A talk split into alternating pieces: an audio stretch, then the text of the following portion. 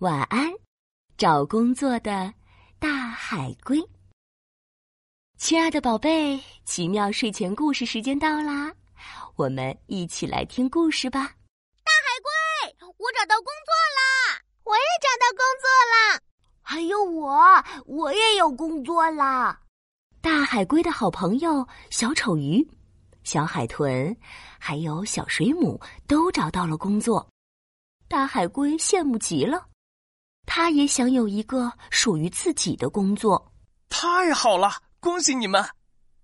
要是我也能找到工作就好了。别担心，大海龟，我们来帮你想办法。小丑鱼、小海豚、小水母他们。都热情的凑过来帮大海龟想办法。大海龟，要不你和我一起去珊瑚海餐厅工作吧？在珊瑚海餐厅做服务员的小丑鱼说：“在珊瑚海餐厅，每天可以见到各种新奇有趣的客人，有灯笼鱼、水滴鱼、斧头鱼、剃刀鱼，哇，可好玩了！真的吗？那我们试一试吧。”于是。大海龟和小丑鱼一起去了珊瑚海餐厅当服务员，可它的龟壳实在太大太笨重了，工作的时候不是撞翻了椅子，就是堵住了通道。很快，他就被餐厅开除了。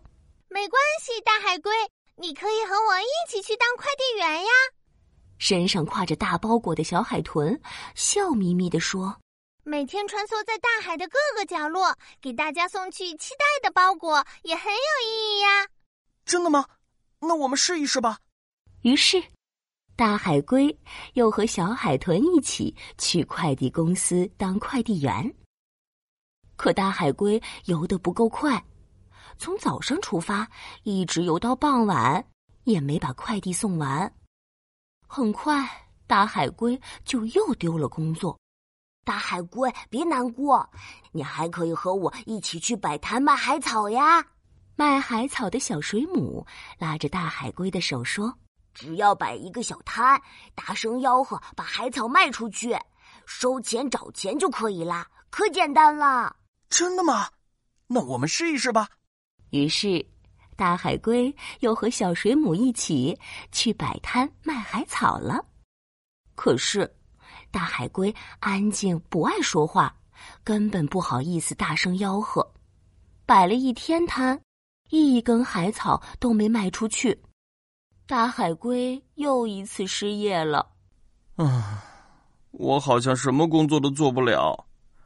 我的龟壳又大又笨重，游泳也游不快，还不爱讲话。我，我是不是很差劲呀？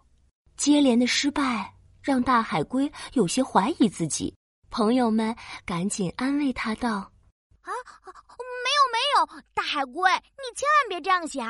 对呀对呀，这不代表你很差劲呀。我们相信你一定能找到适合自己的工作的。只是，什么工作才适合大海龟呢？”这时，他们突然听到两只路过的小海星气鼓鼓的抱怨说。以后再也不去坐海底观光车了。今天是大白鲨当观光车，它游的实在太快了。没错，路上的景色都没看清，就载着我们嗖嗖嗖的游走了。小海豚听着听着，突然眼前一亮。呀，我想到了，大海龟，你可以去当海底观光车呀。是哎，观光车司机就是要游得慢一点才好呀。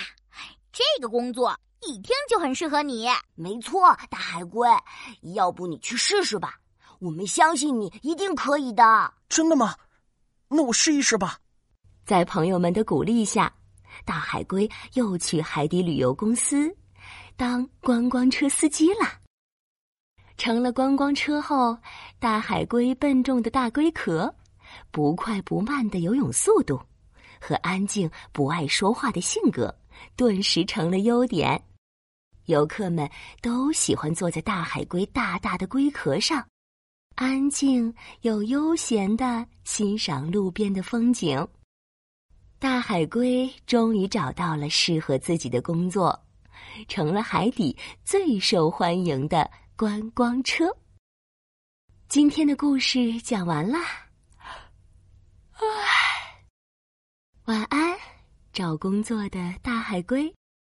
晚安，我的宝贝。